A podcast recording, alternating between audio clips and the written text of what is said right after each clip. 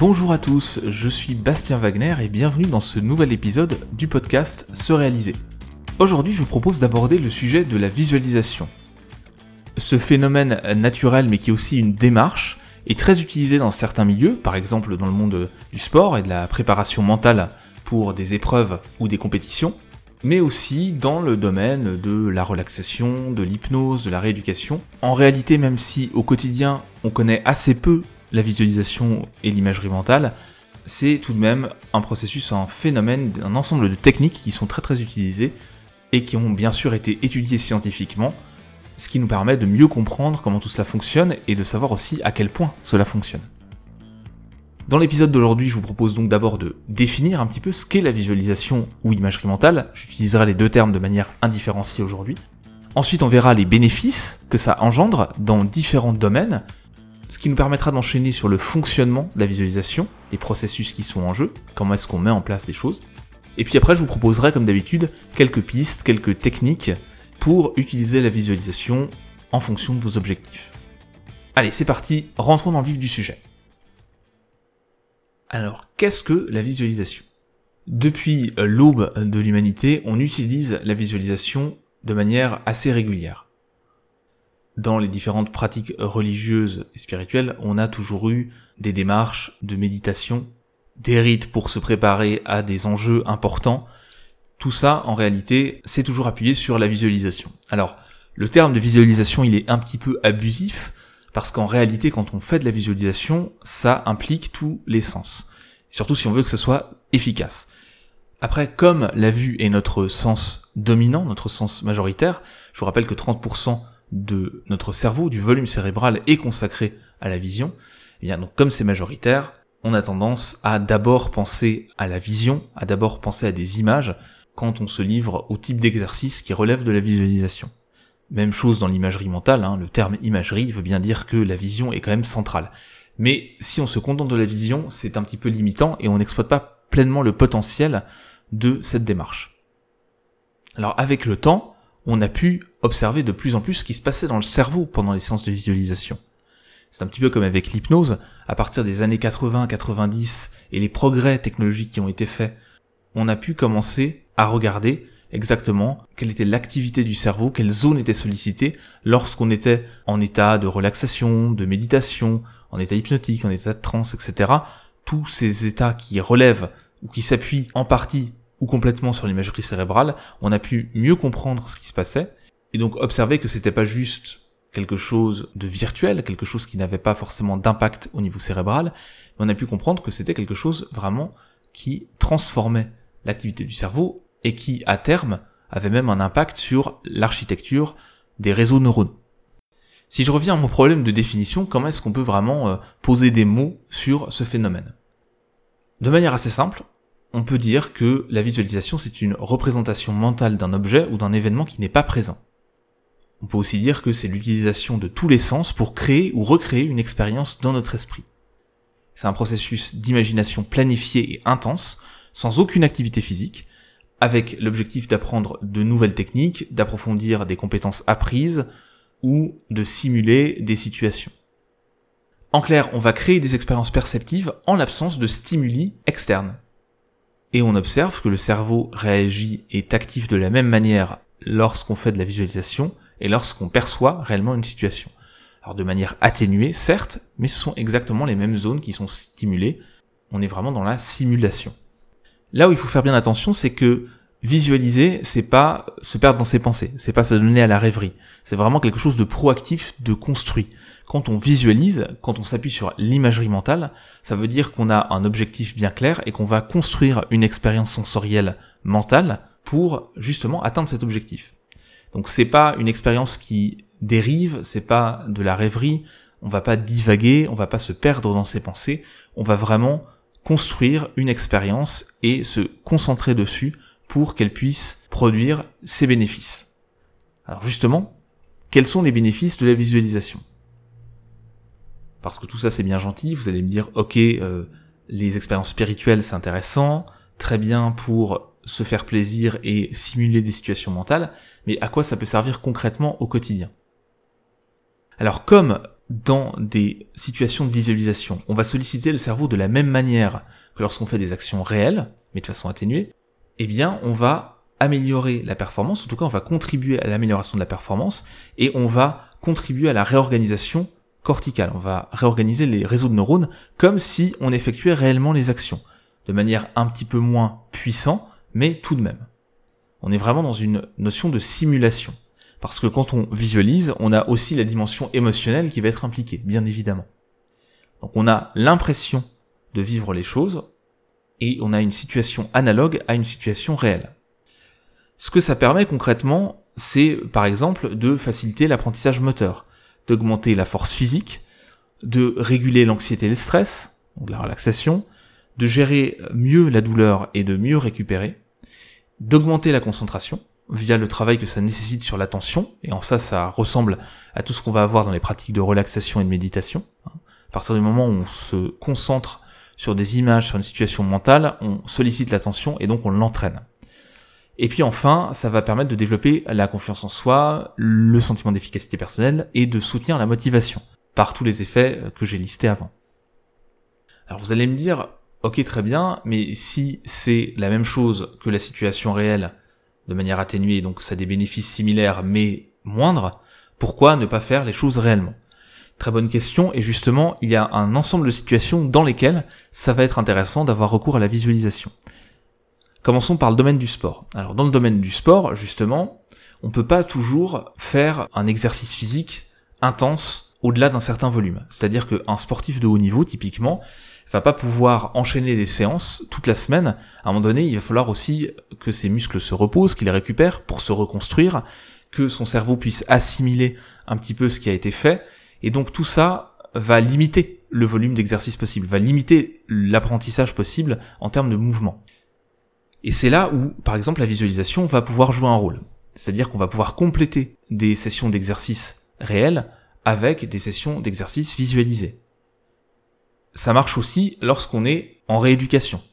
Un sportif qui s'est blessé, ou même pas un sportif, hein, une personne qui s'est blessée, si elle utilise la visualisation, par exemple, vous êtes cassé une jambe et vous allez utiliser la visualisation pour imaginer le mouvement, stimuler euh, vos neurones et vos nerfs pour commencer votre rééducation de manière mentale, ça va accélérer la rééducation, ça va accélérer la récupération.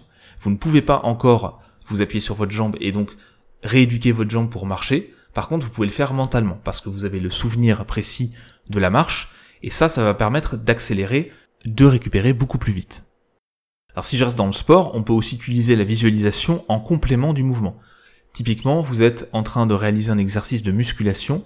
Si en plus de le réaliser, vous le visualisez, vous vous concentrez sur l'image de vos membres, par exemple, qui déplacent les poids, vous allez améliorer le développement de la force.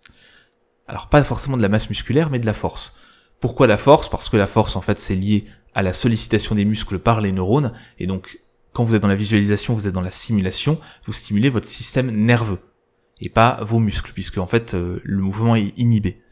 Donc bien sûr, si vous cumulez les deux, vous allez accélérer le côté nerveux dans la progression physique, et le côté nerveux, c'est lié à la force. Si je parle de musculation, bien sûr.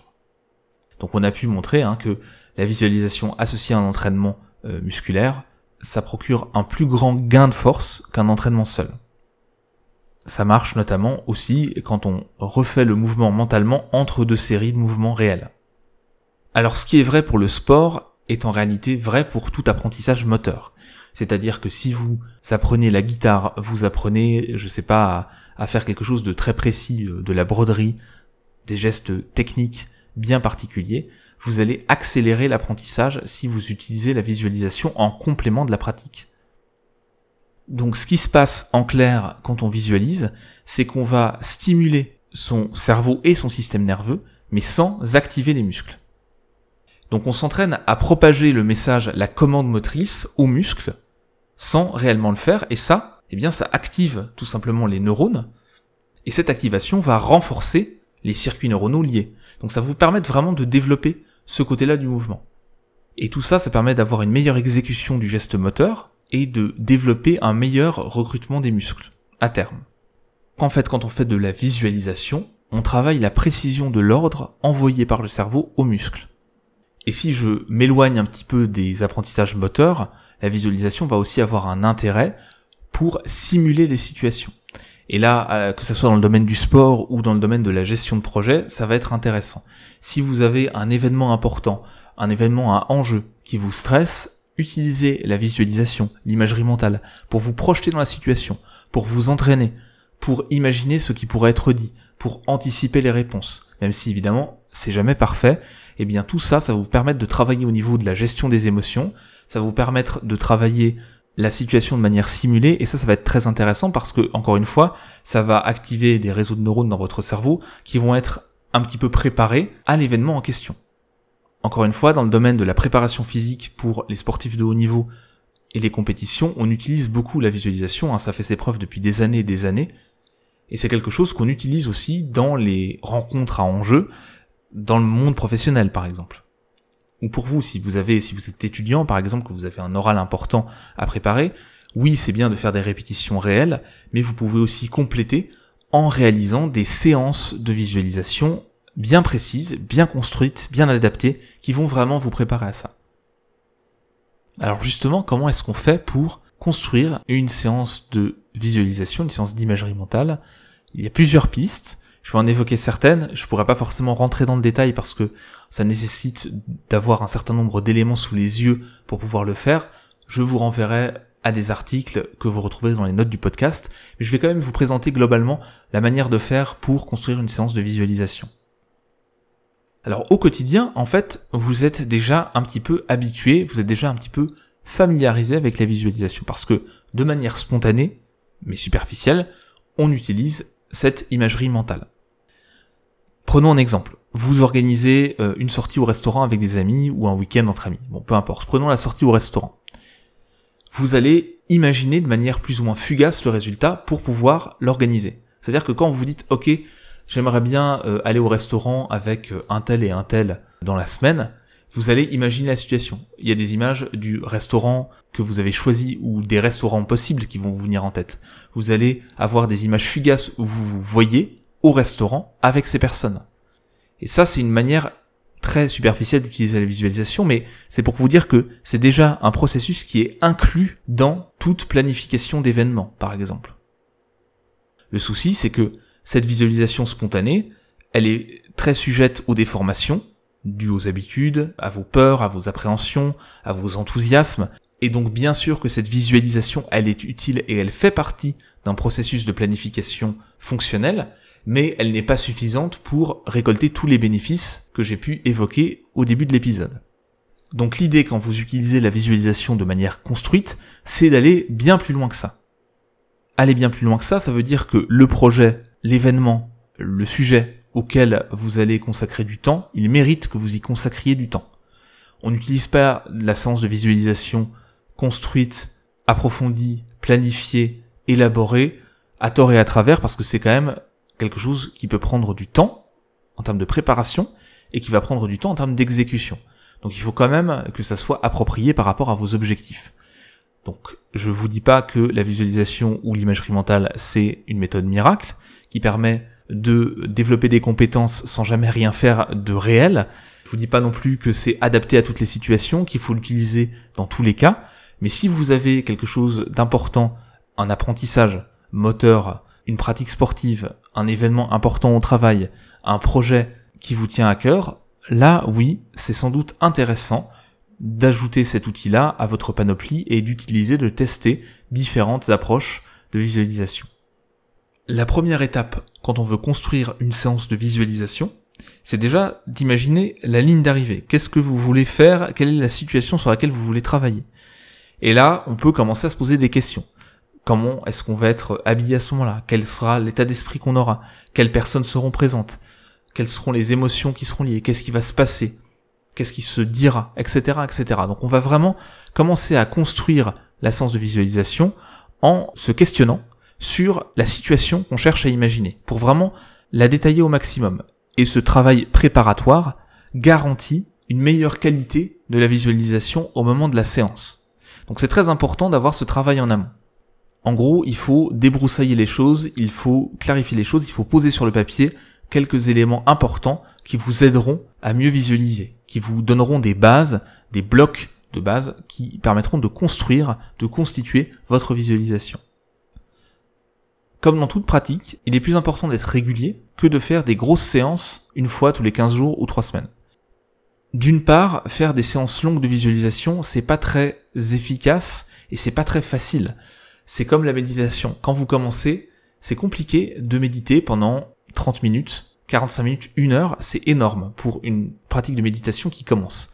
Et comme les processus attentionnels qui sont en jeu sont un petit peu les mêmes, c'est la même chose avec la visualisation. Si vous commencez en vous disant je vais faire une séance de 20 minutes de visualisation, ça va être très compliqué. Et vous n'allez pas y arriver. Il faut vous imaginer que c'est pas quelque chose de fugace. Quand on visualise, il faut vraiment explorer la scène, il faut prendre le temps, ça prend plusieurs minutes, c'est long, il faut pas que l'attention décroche trop. Alors évidemment, ça peut arriver, et notamment dans les premières séances, il faut ramener l'attention à chaque fois sur le sujet qu'on est en train de travailler. Donc c'est quelque chose quand même d'assez exigeant.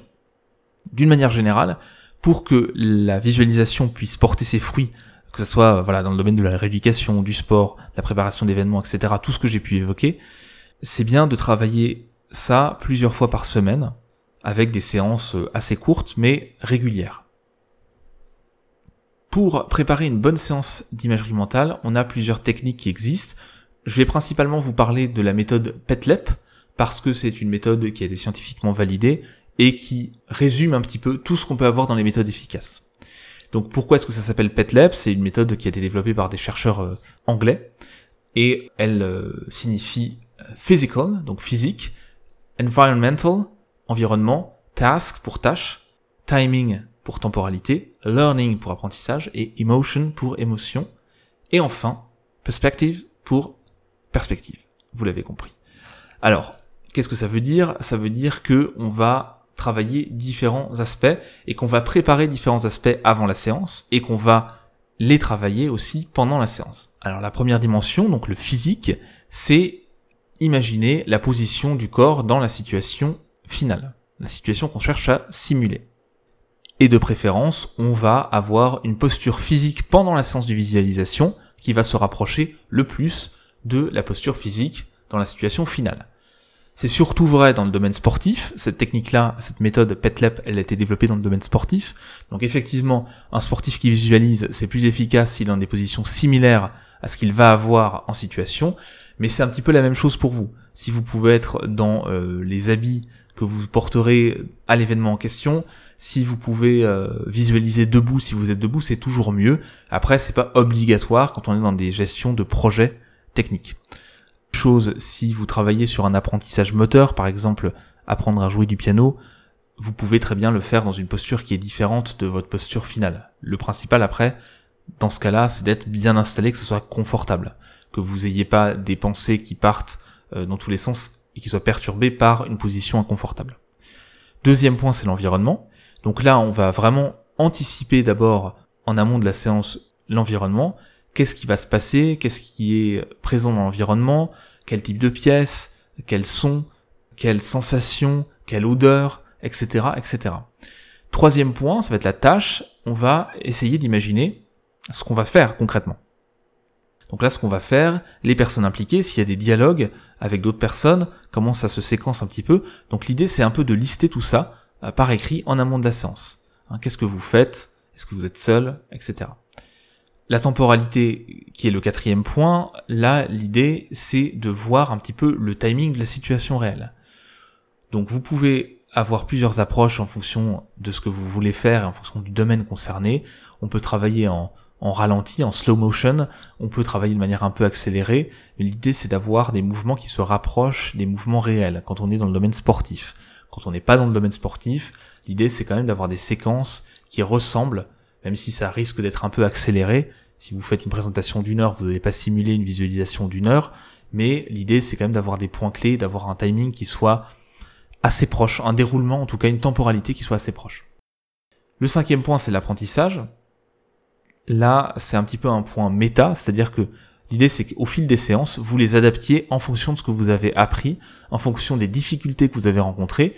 Et puis, si vous avez fait des entraînements réels, par exemple dans le domaine sportif, ou que vous avez réellement fait certaines choses, si vous avez appris le piano entre temps, vous avez fait des séances de pratique, eh bien, vous allez adapter votre visualisation à votre progrès réel. Donc, l'idée, c'est d'apprendre de ces séances, d'apprendre de ces séances de visualisation, mais aussi de ces séances d'activité réelle, et d'adapter les exercices de visualisation en fonction de ça. Avant-dernier point, les émotions. Quand vous préparez une séance, il faut aussi inclure les émotions. Comment est-ce que vous vous sentirez dans la situation?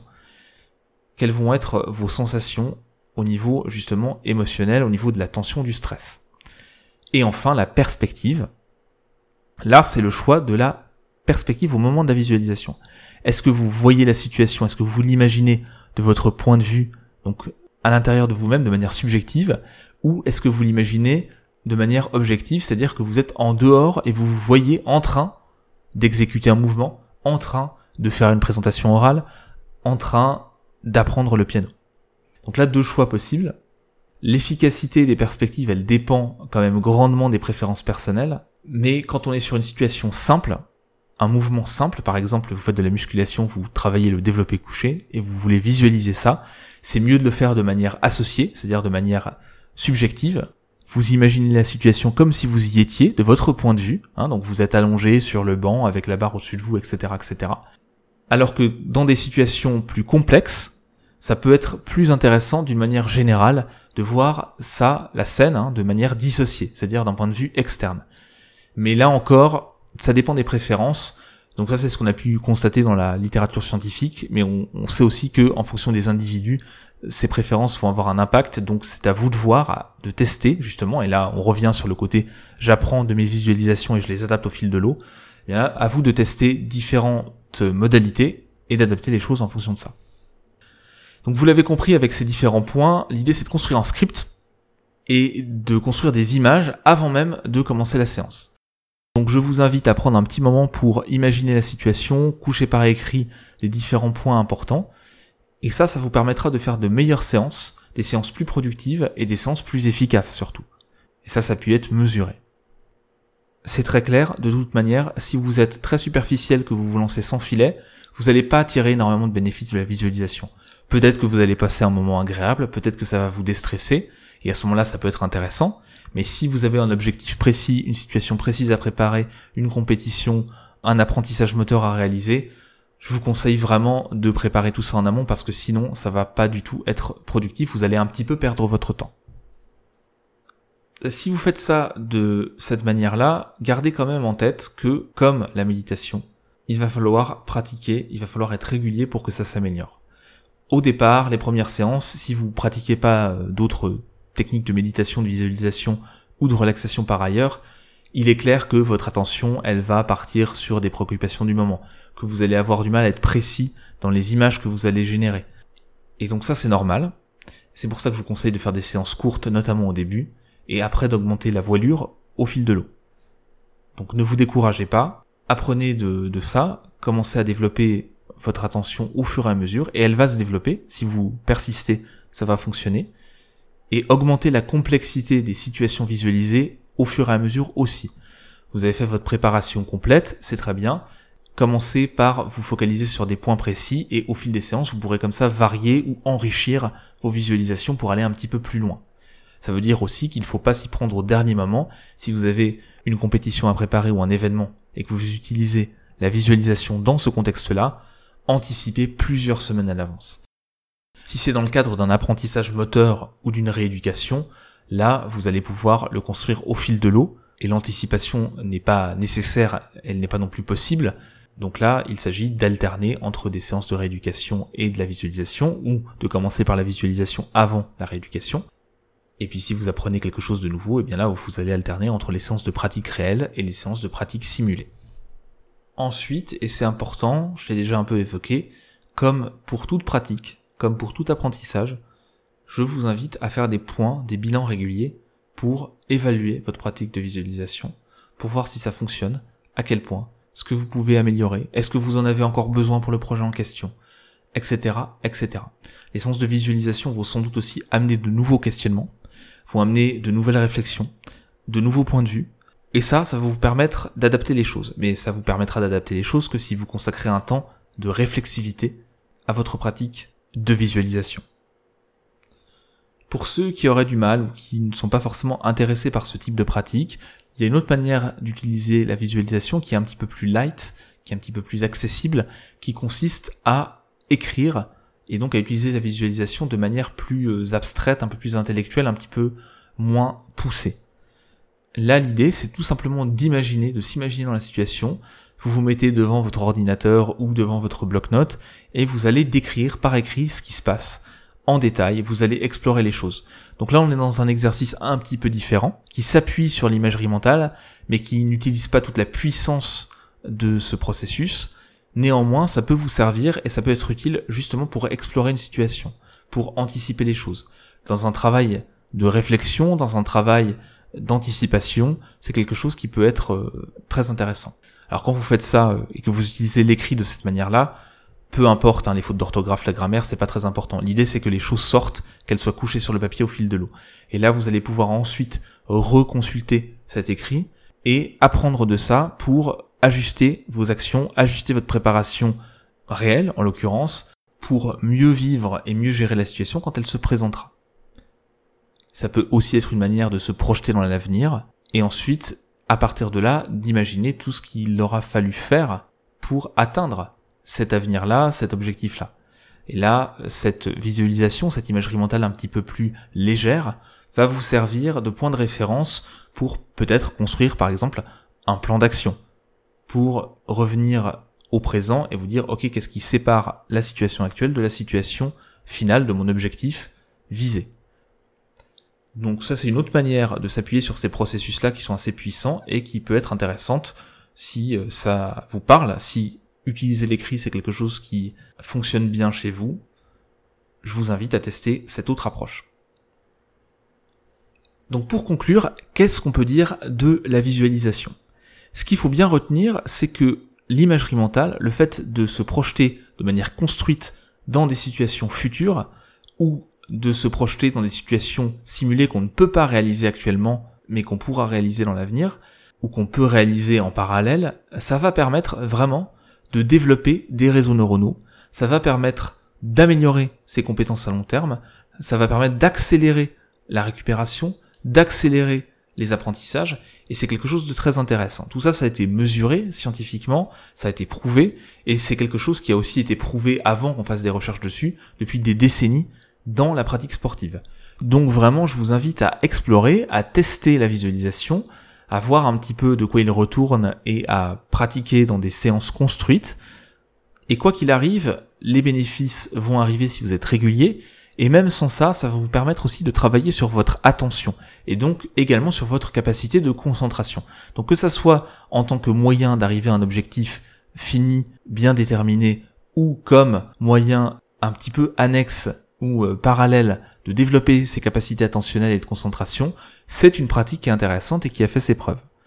Je vais vous mettre dans les notes du podcast le lien vers des articles qui vont vous détailler un petit peu comment construire des sens de visualisation. C'est plus facile par écrit que euh, de manière audio, donc vous pourrez regarder un petit peu ça. Il y a des tableaux, il y a des, processus pour faire ça très très bien et, de manière vraiment euh, efficace.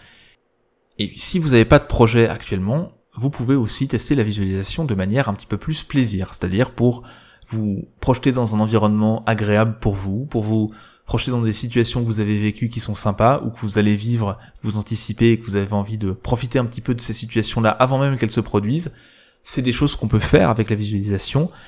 Avoir une capacité d'imagination structurée, euh, construite, puissante, approfondie comme ça, c'est toujours quelque chose qui peut servir au quotidien. Donc je vous invite à tester ça. Et n'hésitez pas à me dire ce que vous en avez pensé. Peut-être que certains d'entre vous utilisent déjà la visualisation, l'imagerie mentale. Donc n'hésitez pas à faire un petit commentaire et à revenir vers moi pour qu'on discute de ce sujet passionnant et très très riche. Et voilà, c'est tout pour aujourd'hui. Je vous remercie beaucoup d'avoir écouté cet épisode du podcast Se réaliser. Si vous l'avez apprécié, n'hésitez pas à le noter sur iTunes ou sur la plateforme sur laquelle vous l'avez écouté. C'est ce qui permet au podcast de remonter dans les résultats de recherche et c'est ce qui lui donne de la visibilité. Vous pouvez aussi bien sûr commenter, partager ces épisodes sur les réseaux sociaux. Je serai très heureux d'entamer la conversation avec vous, de discuter en commentaire, d'échanger. Et enfin, sachez que le podcast, il y a un blog que vous retrouvez sur le site ce-réalisé.com et qui propose pas mal d'articles assez variés sur le développement personnel. Donc je vous remercie à nouveau d'avoir écouté cet épisode et je vous dis à très bientôt pour un nouvel épisode du podcast Se réaliser. Salut